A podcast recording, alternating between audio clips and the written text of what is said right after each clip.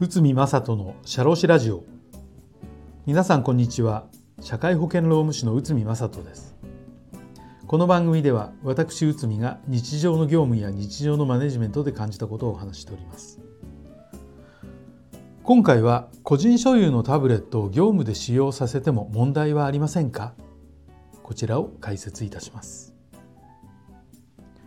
クラウド化機器の進化などで業務の効率化のスピードはますます加速しています。そして仕事のメールを個人の端末で見るのも当たり前の時間となってきました。仕事とプライベートプライベートと仕事が混在するような状況となっているのも事実です。特に中小企業では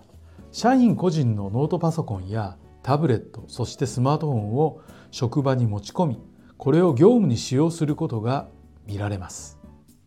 しかし個人使用のモバイル機器を使用禁止にしてはと考えてしまうと業務の効率化が望めず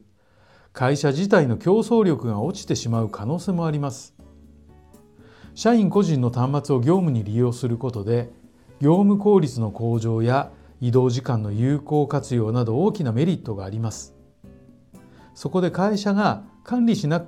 くてはならない情報を整理すると個人情報顧客管理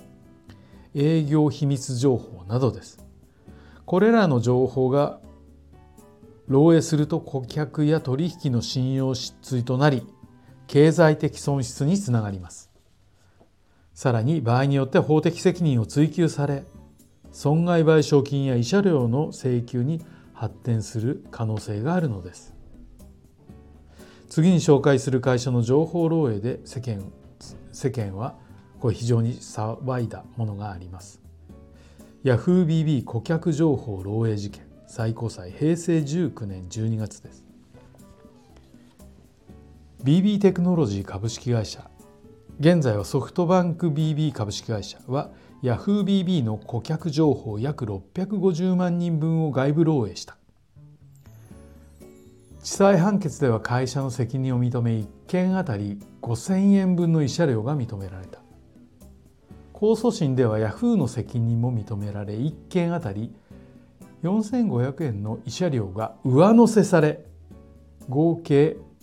まあ、約9000円となりました慰謝料が5500円減額されたのは全員に500円の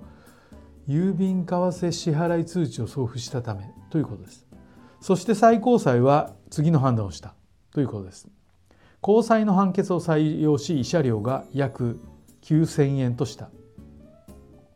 以上のような裁判は数多くあります。情報漏洩漏洩は会社にとって大きなリスクということになります。ただしこのようなことを恐れて社員個人の端末を業務に利用することを避けていたら業務の効率化は図られませんでは情報漏洩に陥らないための方法を具体的に見ていきましょう。個人所有の端末を業務で使用するには許可制を前提とする。具体的なルールを決める。業務にあたり個人所有の端末利用の損失事項を決める。具体的にはセキュリティの導入。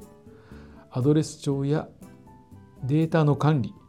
業務とプライベートのデータ区分をして管理を行うということですね。禁止事項を定める無用なダウンロードの禁止信頼性の低いアプリの使用禁止など。そして会社から個人所有の端末の利用に制限をかける。退職時にデータ削除を求める、まあ、このような対策を行い効率的な業務を業務実施を目指して生産性を上げるために端末機器等を有効活用の実施がポイントとなります。ということで、まあ、情報漏洩非常に怖い怖いんですけど個人のですねいわゆるこういったノートパソコンやタブレットやスマートフォンまあ活用しない手はないなということなんですが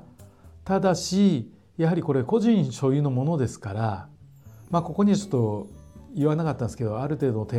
当を見込んだりですねランニングコストの一部を会社側が持つ等の